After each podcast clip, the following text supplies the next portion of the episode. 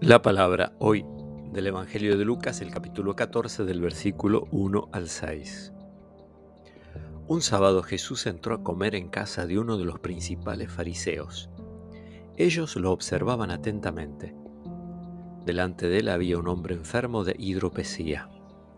Jesús preguntó a los doctores de la ley y a los fariseos, ¿está permitido sanar en sábado o no? Pero ellos guardaron silencio. Entonces Jesús tomó de la mano al enfermo, lo sanó y lo despidió. Y volviéndose hacia ellos les dijo, Si a alguno de ustedes se le cae en un pozo su hijo o un buey, ¿acaso no lo va a sacar enseguida, aunque sea sábado? A esto no pudieron responder nada. Palabra del Señor.